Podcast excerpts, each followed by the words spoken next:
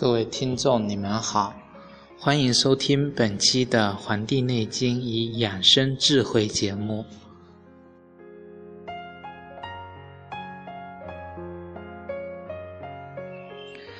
本期我将继续用《说文解字》的方式为大家介绍“干渴”这两个词。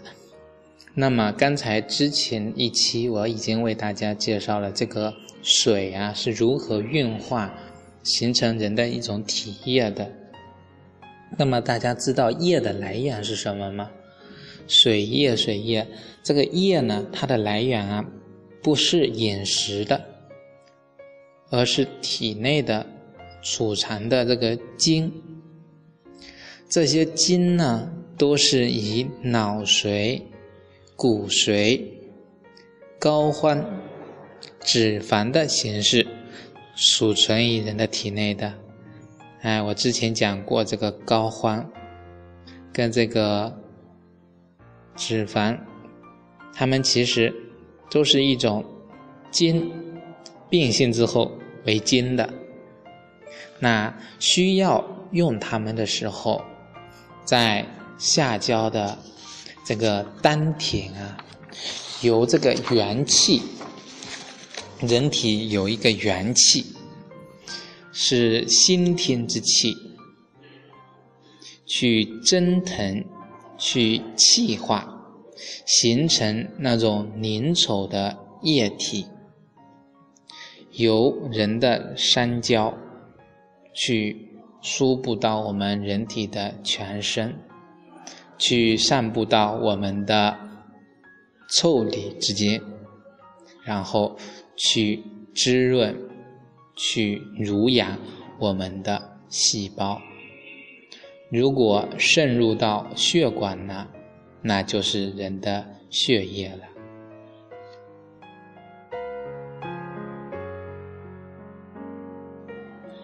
大家会觉得，我们通过换一种角度，换掉一些词，换掉思想，去重新。去用中医的这个理论的这个角度去定义我们的身体，我们会有一些惊喜的发现，反而觉得这样的世界是更加的能够宏观到微观的去把握，而很多西方医学的微观反而是只通过一些指标。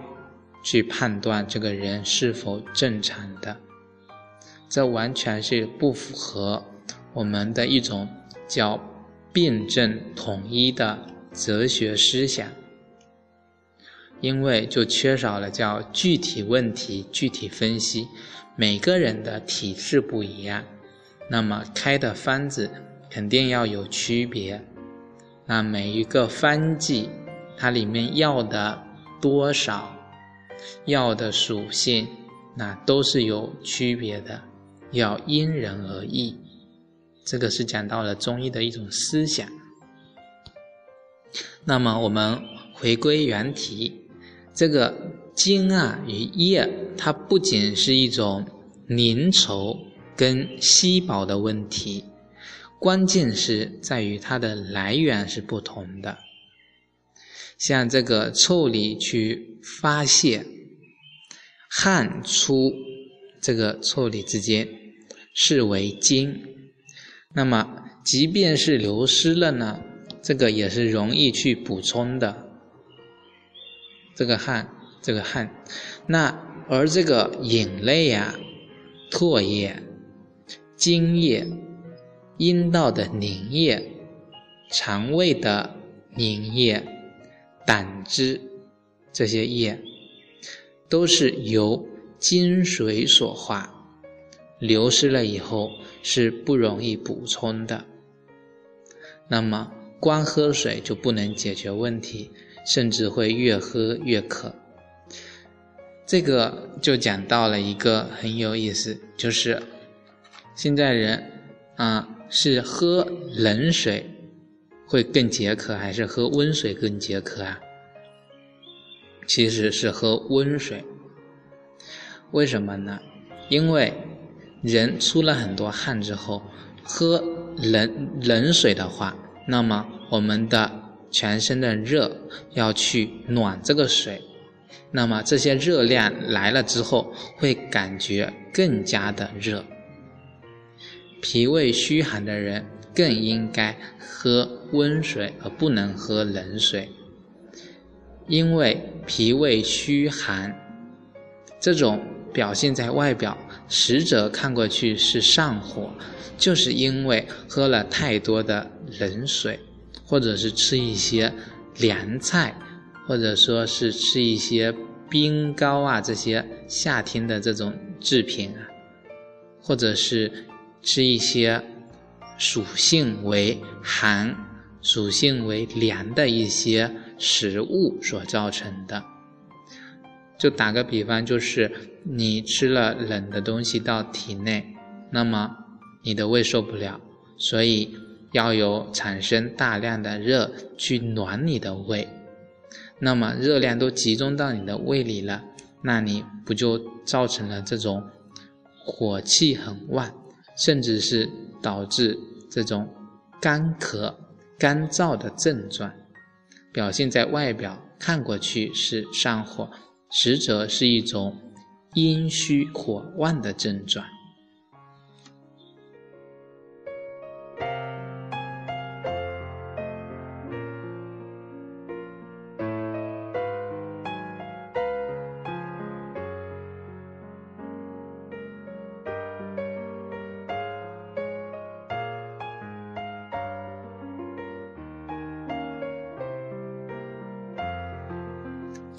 那么，导致肝的原因有哪些呢？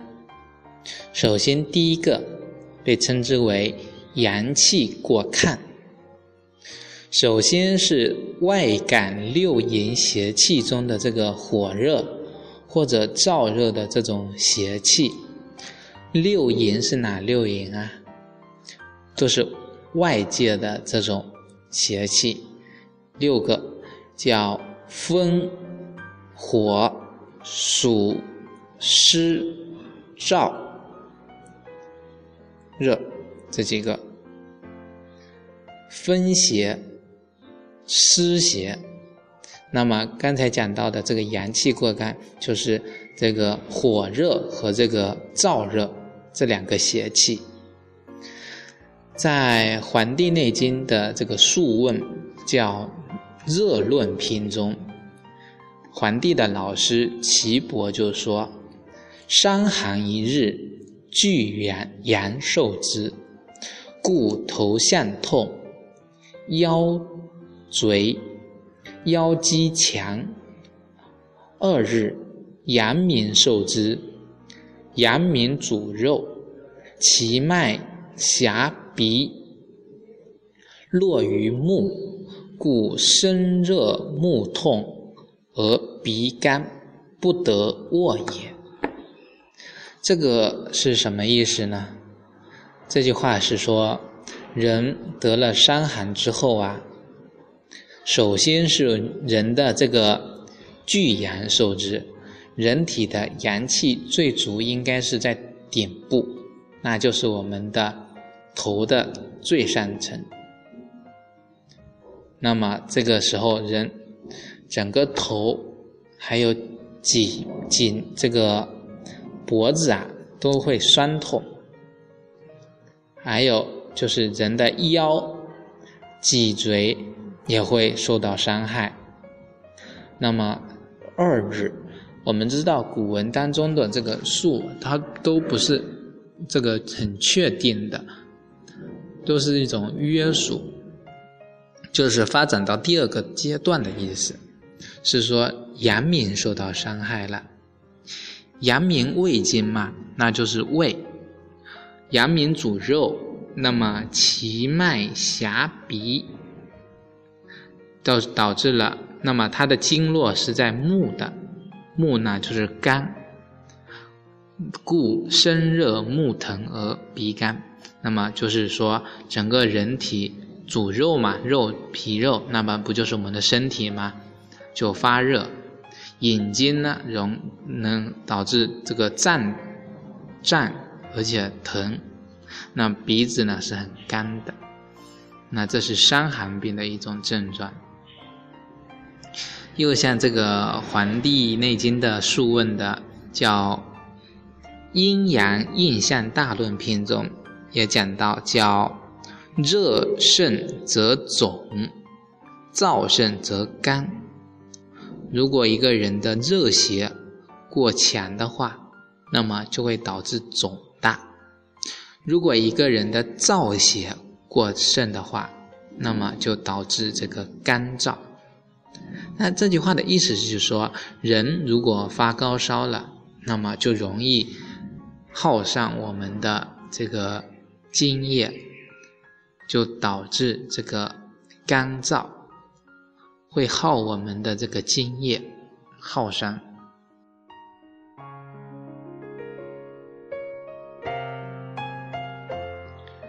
我们国家已经是成为世界上。输液的大国了，很多医患的病啊，就是医生给你开药，你还不乐意，还希望给你打针输液，不打针不输液，反而怪医生啊，这个医术不够。其实世界上很多疾病，很多国家，这个把输液当做是一种小手术，因为在我们中医的眼光来看。输液是把一种体外的东西注入到体内，这个液体啊，它是凉的。那么首先进入到我们体内，我们就有防御嘛，对吧？那么这个进入的过程，那就容易损害到我们的精液了。这是第一个。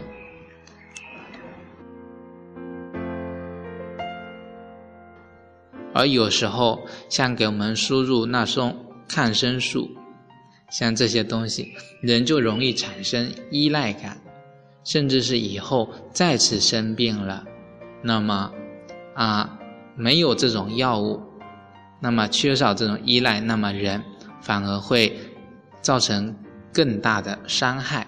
这是第二个。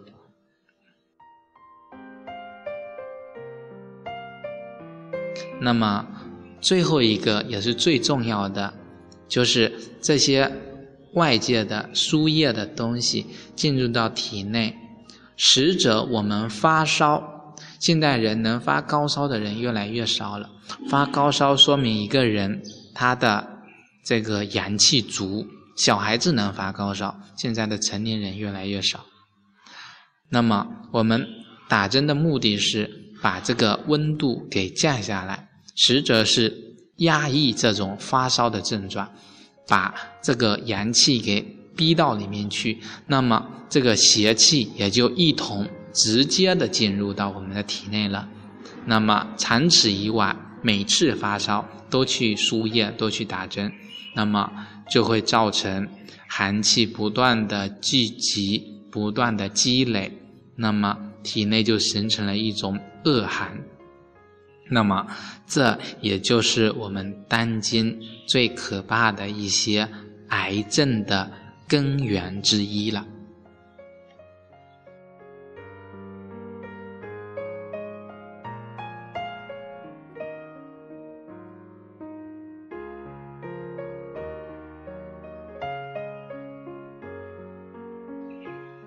所以，我们中国传统医学是最讲究人性的。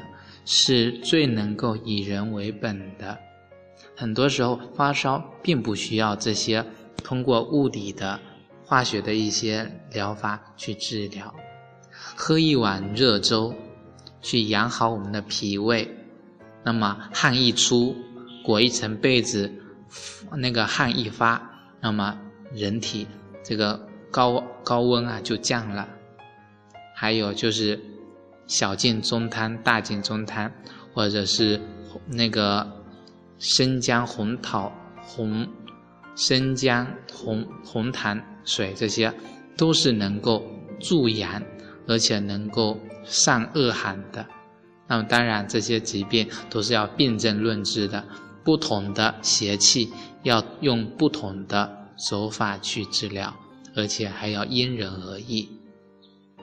好，本期的《黄帝内经与养生智慧》节目就讲到这里，谢谢大家的收听，我们下期再会。